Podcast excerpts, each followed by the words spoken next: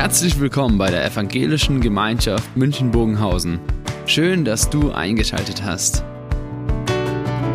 Unser tiefes Anliegen ist, dass die folgende Predigt dich in deiner Situation anspricht, dir eine neue Blickrichtung aus der Bibel schenkt und dass du Gott ganz persönlich begegnest.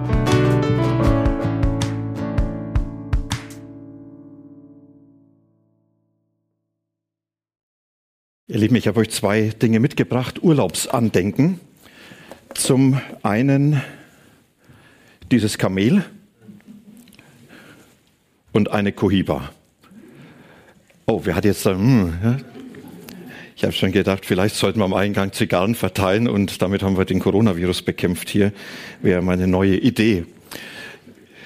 Dieses Kamel hier das haben wir entdeckt in Jordanien, als wir unseren Sohn dort besucht haben auf einem Markt an der Straße. Da hing das und ich habe gedacht, ist eigentlich ganz nett. Das nehmen wir jetzt immer mit im Urlaub und machen Fotos, egal wo, ja, auf dem Motorrad oder beim Skifahren oder ja, damit so die Reise von diesem Kamel. In Jordanien, wo dieses Kamel gefunden wurde, da gibt's diese großartige Stadt Petra. Ich weiß nicht, wer von euch schon mal dort war, äh, wer das gesehen hat, der hat wirklich was Eindrückliches gesehen, wo er vor mehreren tausend Jahren diese Felsen oder diese Fassaden aus dem Felsen geschlagen wurden. Und man hat dort eine ganze Stadt mit eindrücklichen solchen Bauten oder Fassaden, die alle für Menschen gedacht waren, die tot waren. Das waren in der Regel Grabfassaden. Und das, was eindrücklich ist, wenn man dort steht, das ist einfach diese Größe 30, 40 Meter hoch. Und man fragt sich, wie haben die das geschafft? Das Ziel von dieser Fassade war, zu beeindrucken. Und das ist bis heute möglich. Die Cohiba, sie kommt aus Kuba. Leider war ich noch nicht dort, aber sie hat meine Tochter mir mitgebracht und ich habe beschlossen, ich werde sie an ihrer Hochzeit rauchen. Naja, schauen wir mal, wie lange es noch dauert. Wenn man in Kuba unterwegs ist, so haben sie erzählt und andere, dann sind dort ein paar Dinge sehr eindrücklich. Das eine sind die Autos. Also eigentlich hätte ich gern so ein Auto. Ja, das wäre schön, einfach so zum Gottesdienst zu fahren. Da würde ich auch um den Block fahren damit. Und das andere sind diese Häuser, die Fassaden. Und diese Fassaden haben das Ziel, zu verbergen, wie die Rückseite aussieht. Nach vorne hin wunderschön, nach hinten Verfall. Und diese Fassaden sollen einfach zeigen, ja, eigentlich alles in Ordnung. Und mir wurde von jemandem gesagt, der dort war, dass sie den Reiseleiter, den sie hatten, gefragt haben, können wir nicht mal zwei Blöcke weitergehen, wo er gesagt hat, nein, das ist nicht erlaubt. Man schaut nicht hinter die Fassade. Warum erzähle ich euch das? Was hat mit dem Thema von heute zu tun? Wisst ihr, ich glaube, dass wir als Menschen immer wieder Fassaden aufbauen. Und ich merke das dann oft schon in Kleinigkeiten, wenn jemand fragt, du, wie geht's dir? Wie antwortest du? Ehrlich? Zu sagen, gerade im Moment richtig beschissen? Wäre mal spannend, wie der andere reagiert darauf. Denn man erwartet doch Danke, gut. Oder wenn zwei Männer sich treffen, ist das ja alles abgekürzt. Und? Wie? Jo, passt. Rückfrage und? Auch gut. Damit hat man sein ganzes Leben erzählt. Ja, das heißt, es passt schon. Fassade nach außen. Ja, man geht schön gemeinsam mit Partner, mit Partnerin. Nach außen alles gut, nach innen schweigt man sich zu Tod. Man ist noch in der Familie zusammen und merkt ganz tiefe Risse. In der Arbeit, ja, da sagt man doch dem anderen oft nicht, was man denkt. Man will ja den Arbeitsplatz noch behalten, vor allem wenn es der Chef ist. Ja, man hat Fassaden und ich glaube, auch als Christen haben wir Fassaden. Fassaden, in denen man etwas zeigt. So ein bisschen heilig sein. Und das ist dann Schein und dann sagen wir scheinheilig. Ja, da wird deutlich, eigentlich passt doch alles. Und das ist unheimlich anstrengend, wenn man immer zeigen muss, es passt schon. Ist auch entmutigend für die anderen, die vielleicht erleben, bei mir passt's nicht.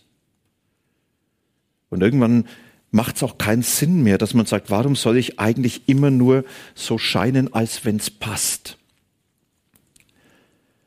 Da entfaltet sich nichts von dem, was Glaube ausmacht.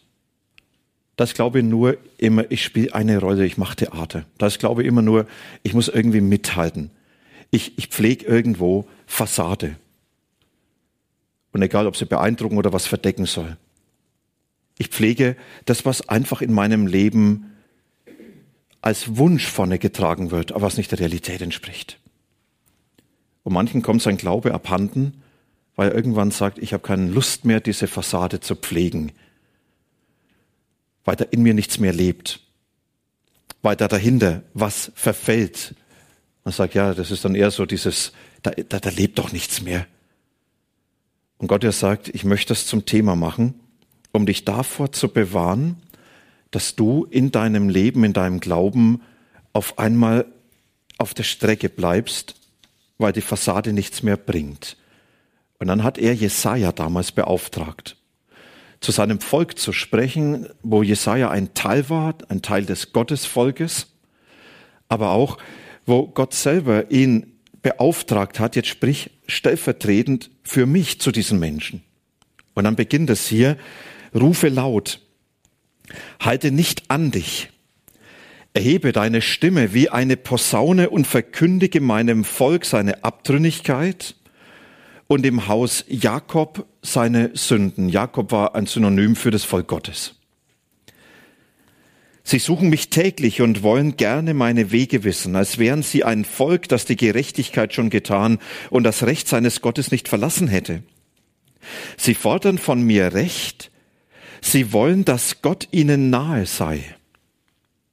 Und jetzt spricht das Volk. Warum fasten wir und du siehst es nicht an? Warum kasteien wir unseren Leib und du willst nicht wissen? Siehe, an dem Tag, da ihr fastet, geht ihr doch euren Geschäften nach und bedrückt alle eure Arbeiter. Siehe, wenn ihr fastet, hadert und zankt ihr und schlagt mit gottloser Frau Faust rein. Ihr sollt nicht so fasten, wie ihr jetzt tut, wenn eure Stimme in der Höhe gehört werden soll. Soll das ein Fasten sein, an dem ich wohlgefallen habe, ein Tag, an dem man sich kasteit oder seinen Kopf hängen lässt wie Schilf und in Sack und Asche sich bettet? Wollt ihr das ein Fasten nennen und einen Tag, an dem der Herr wohlgefallen hat? Ist nicht das ein Fasten, an dem ich gefallen habe? Lass los, die du mit Unrecht gebunden hast. Lass, das ledig, auf die, auf die du das Loch, Joch gelegt hast. Gib frei, die du bedrückst. Reiß jedes Joch weg. Heißt das nicht, brich dem Hungrigen dein Brot und die im Elend ohne Obdach sind, führ ins Haus? Wenn du einen nackt siehst, so kleide ihn und entzieh dich nicht deinem Fleisch und Blut. Dann wird ein Licht hervorbrechen wie die Morgenröte, und eine Heilung wird schnell voranschreiten, und eine Gerechtigkeit vor dir hergehen, und die Herrlichkeit des Herrn wird deinen Zug beschließen. Dann wirst du rufen, und der Herr wird dir antworten, wenn du schreist, wird er sagen, hier bin ich. Wenn du in deiner Mitte niemand unterjochst und nicht mit Fingern zeigst und nicht übel redest, sondern dem Hungrigen dein Herz finden lässt und die Elenden sättigst, dann wird dein Licht in der Finsternis aufgehen und dein Dunkel wird sein wie der Mittag. Zugegeben, ein Text, den man sich nicht ganz freiwillig immer sucht. Und man ist froh, dass in manchen Abläufen der Predigtreihen auch solche Texte immer wieder angesprochen werden. Es ist viel schöner zu hören, du bist gut, das passt, das ist alles okay. Also ein Jesaja, der auf einmal den Finger auf die wunde Stelle legt. Ich weiß nicht, wer von euch gerne zum Zahnarzt geht. Ich absolut nicht. Und wenn dann der Zahnarzt schon ankündigt, es könnte jetzt wehtun, dann möchte ich schon zubeißen. Weil dann heißt, jetzt muss ich probieren, ob das noch gut oder ob da was sein muss. Und Jesaja ist genauso der, der sagt, es kann wehtun, wenn Gott die wunden Punkte anspricht. Aber er spricht sie deshalb an, damit da kein Schaden größer wird, damit da was bewahrt wird, sich zum Guten entwickelt. Und deshalb, das, was hier beschrieben wird als erstes, Jesaja sagt, lass uns mal über die Fassade reden. Dort, wo mehr Schein als Sein ist. Wisst ihr, wenn ich diese Beschreibung höre, hätte es damals DSDS gegeben. Also Deutschland sucht den Superchrist. Dann wären diese Menschen, zu denen Jesaja gesprochen hätte, garantiert immer auf Platz eins gewesen, so wie der FC Bayern in der Bundesliga.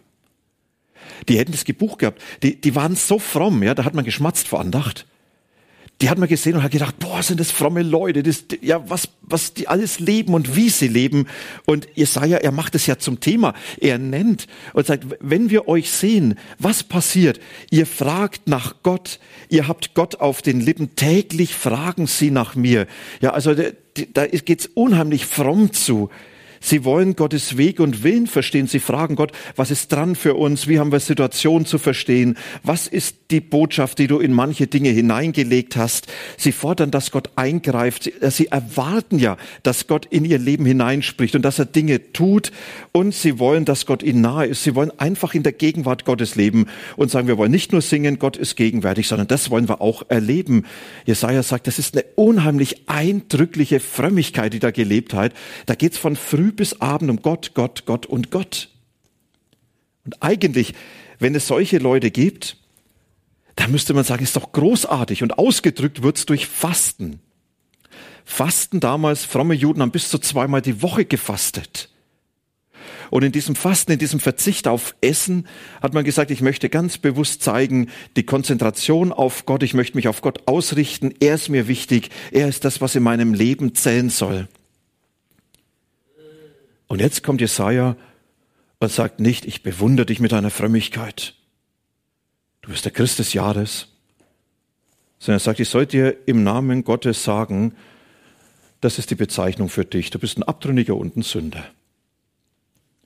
Und das ist wie so ein Widerspruch. Abtrünnig, das war damals der König, der eine Fremdherrschaft bewusst aufgekündigt hat, wo er gesagt hat, ab jetzt soll nicht mehr deine Herrschaft sein, sondern ab jetzt übernehme ich das Regime. Das ist abtrünnig. Abtrünnig heißt, ich gebe vor, wie der Takt meines Lebens zu gehen hat und ich lasse mir nicht reinreden. Und im Blick auf Gott, Gott darf eine große Rolle in meinem Leben spielen. Er darf die erste Geige spielen, aber am Dirigentenpult stehe ich. Und ich sag, was geht.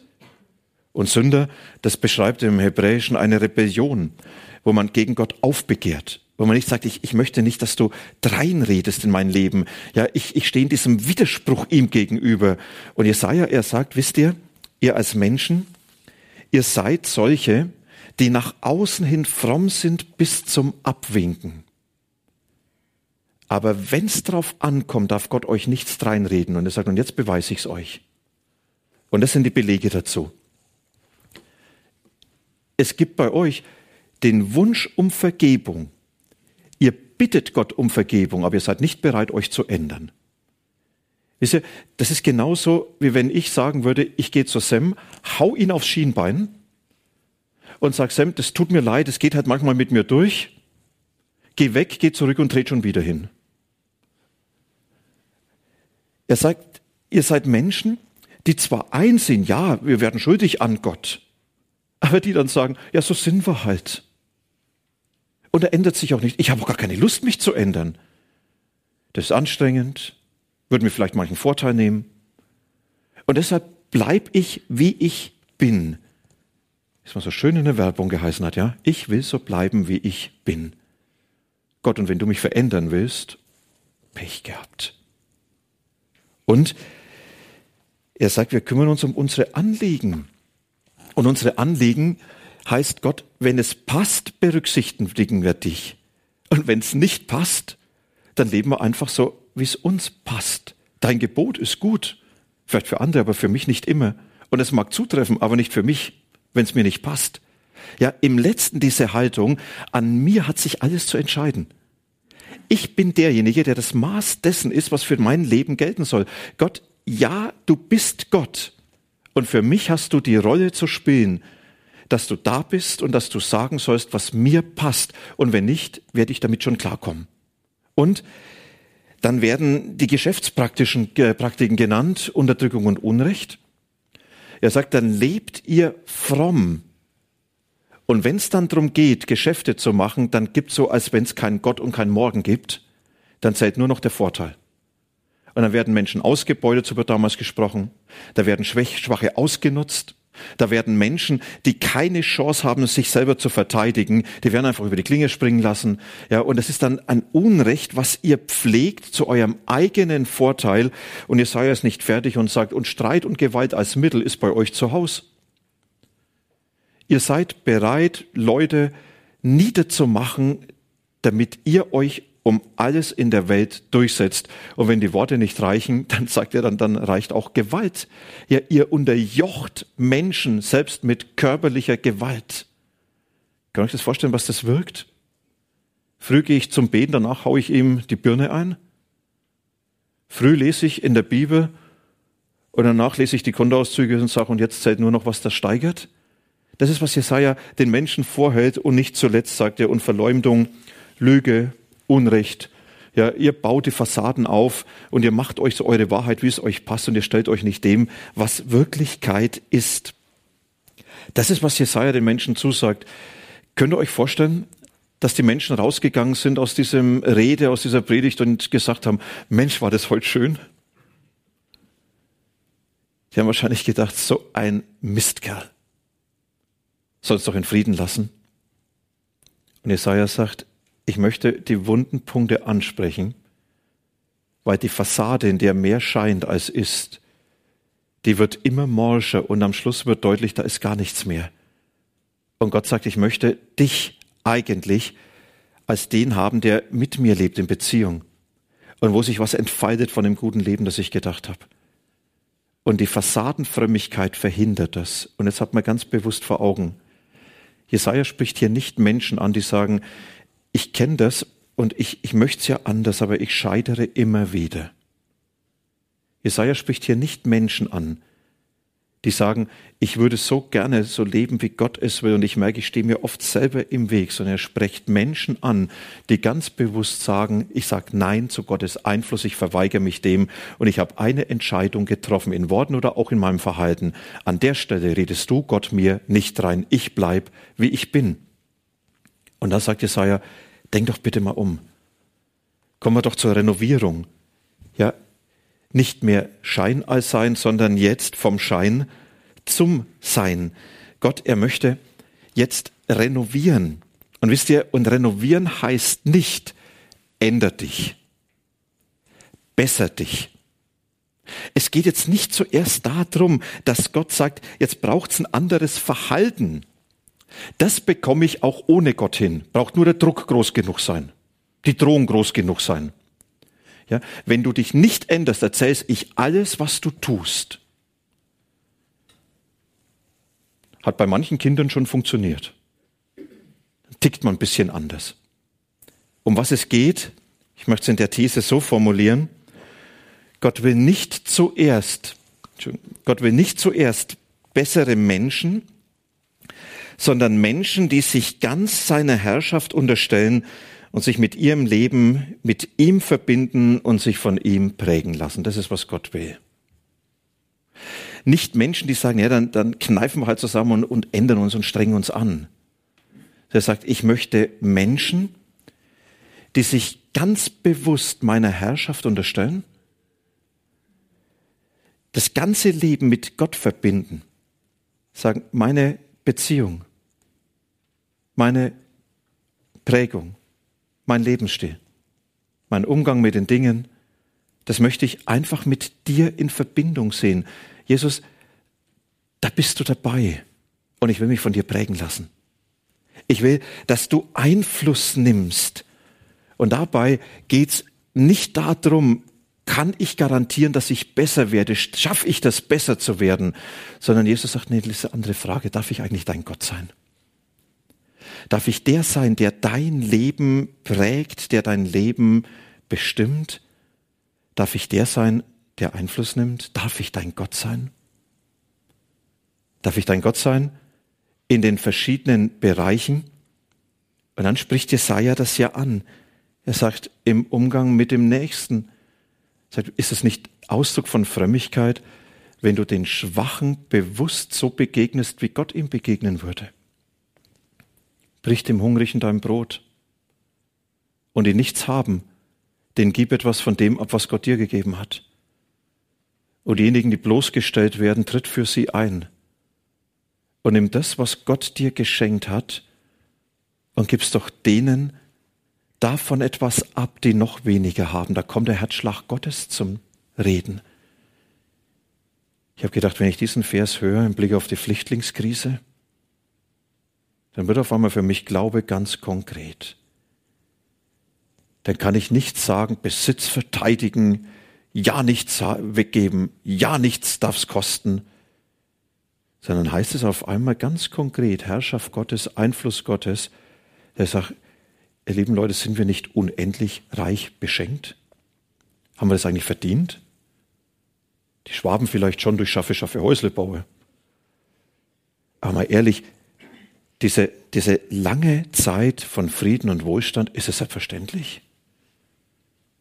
Wie viele Menschen beneiden uns, ja, darum kommen sie ja zu uns, weil sie sagen, ein bisschen dort besser leben. Und nicht die Frage zu stellen, überleben wir den Tag? Und jetzt auf einmal die Herrschaft Gottes, wo Gott sagt, lass uns doch mal renovieren, darf ich Herr sein? Da, wo es um deinen Besitz geht? Und dann auf einmal abzugeben, darf ich Einfluss nehmen? Oder wenn es dann darum geht, im Reden mit dem Nächsten und über den Nächsten, ich meine, heute redet man ja fast nichts mehr über den anderen, heute schreibt man's. Egal ob auf Instagram, auf Facebook oder sonst irgendwo. Mensch, wie viele Leute gehen kaputt über dieses öffentliche bloßgestellt werden? Und wie schnell ist man dabei, einen Kommentar rauszuhauen? Das ist doch das Verrückte, oder? Früher war es ja wenigstens noch eine Mühe, dass man jemand anrufen musste, um sich dann das Maul zu zerreißen. Oder man muss zum Metzger gehen, um sich dann das Maul zu zerreißen. Heute reicht doch nur ganz schnell ja, 200 Zeichen. Und dann ist auf einmal sofort was draußen und man ist ja geneigt, alles sofort zu kommentieren und sofort und sofort und sofort. Und manchmal muss man die Frage stellen, kommt hier die Herrschaft Gottes in meinem Leben eigentlich zum Ausdruck, wie ich damit umgehe? Wie ich Diskussion befeuere? Wie ich hier Menschen an die Ecke stelle oder stellen lasse und schweige? Wisst ihr? Und da kommt jetzt Jesaja, der sagt, diese Herrschaft Gottes, die Renovierung Gottes heißt, dass Gott sagt, du, ich möchte doch Herr in deinem Leben sein und ich möchte das prägen. Prägen, wie du über den anderen redest, was du über ihn sagst, was du zulässt und wie du ihn auslieferst.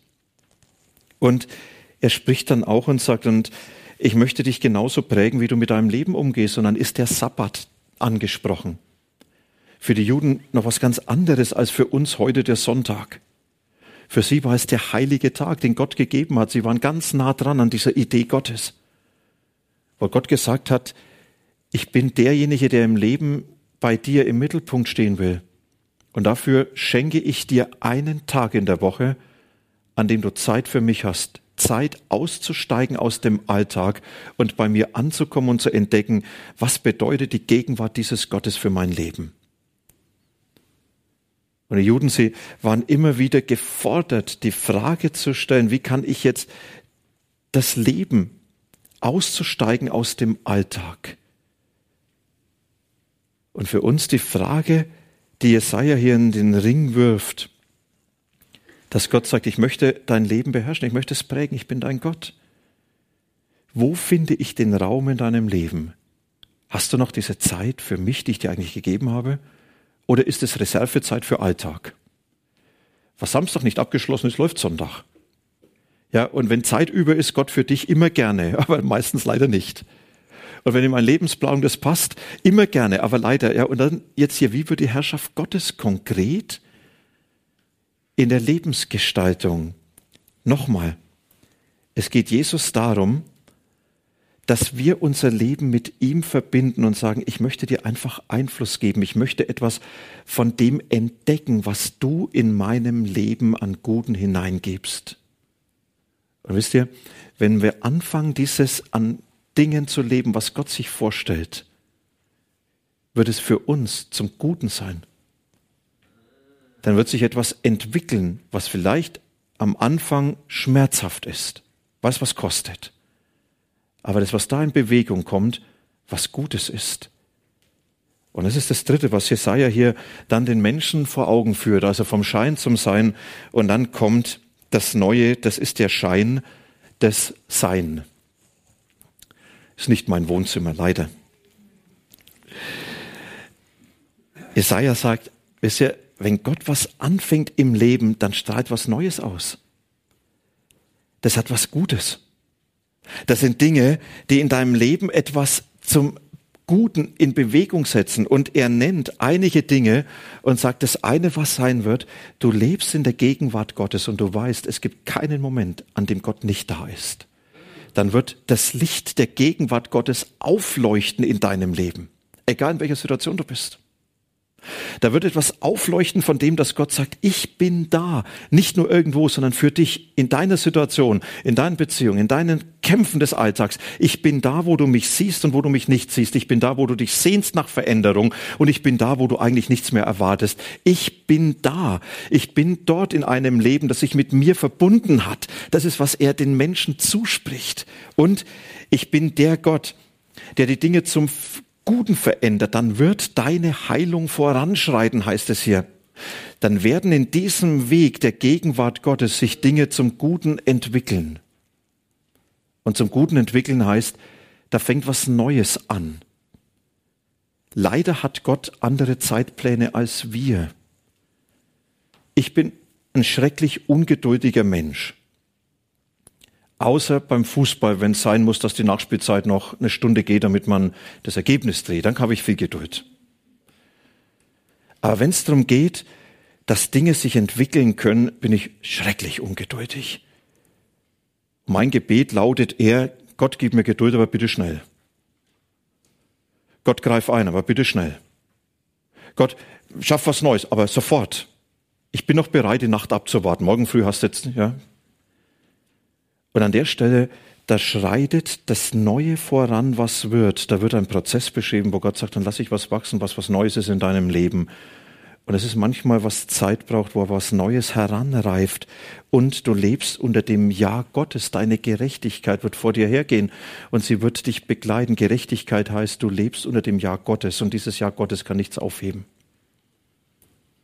Wo du dein Leben mit Gott verbunden hast, hat er Ja zu dir gesagt. Und es ist kein Ja, aber.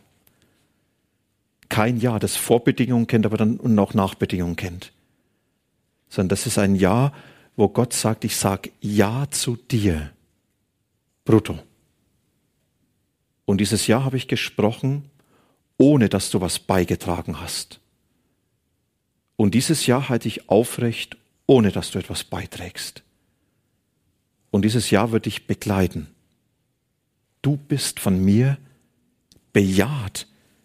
Und du erlebst die Fürsorge und dann will ich dich sättigen. In der Dürre, sagt Jesaja im Namen Gottes, wird dir körperlich Kraft geben und du wirst sein wie ein Garten, der an Wasserbächen ist. Und damit zeigen, ich werde das in dein Leben hineingeben, was du brauchst und was von dir auch jetzt in den ganz konkreten Situationen gebraucht wird ich sorge für dich. Um was geht's? Ich habe gesagt, Gott will nicht bessere Menschen haben, ja, die sagen, also lieber Herr, ich streng mich an, es wird schon ein bisschen besser werden. Sondern Gott will Menschen, die sich ganz seiner Herrschaft unterstellen und sich mit ihrem Leben ganz mit ihm verbinden und von ihm prägen lassen. Das möchte er. Und jetzt feiern wir gleich Abendmahl. Und da wird es auf einmal sehr konkret, dass Jesus uns hier anbietet und sagt, ich habe mich für dich gegeben. Alles. Und ich lade dich ein, dass du mich an, aufnimmst. Im Abendmahl wird es ja spürbar, indem ich das Brot esse, den Saft, den Wein trinke. Und ich sage, das steht für mich. Und ich ihn hineinnehme. Und Jesus sagt, möchtest du deine Existenz mit mir verbinden? Möchtest du deine Situation einfach in meine Herrschaft hineinstellen? Möchtest du mich da, dich da prägen lassen von mir, von meiner Gegenwart? In den einzelnen Bereichen deines Lebens, die vielleicht nicht die Arbeit sind, sondern ganz andere Dinge. Möchtest du mich haben? Und dann verspricht er, dass dort, wo Dinge in unserem Leben von ihm geprägt werden, dass sich da was zum Guten entwickelt. Und er sagt, das möchte ich dir schenken durch mich, der ich mich selber in dein Leben hineingebe. Das ist jetzt eine Einladung. Er sagt, möchtest du mich? Und wir dürfen sagen, Jesus, ich möchte das. Wir können auch sagen, ich habe es nicht verdient. Das sagt Jesus richtig. Wir können auch sagen, ich kann nicht für mich garantieren. Jesus sagt richtig. Ich kann auch sagen, Jesus, du kennst die Zerrissenheit. Jesus sagt richtig. Aber sag nicht, ich frage ja nicht nach dir, was du bringen kannst, sondern ich frage, möchtest du mich und das, was ich für dich bin? Und das ist die Einladung von Jesus, die er uns gibt, wo er fragt, möchtest du mich und möchtest du dich mit mir verbinden, dass dadurch was Neues geprägt wird?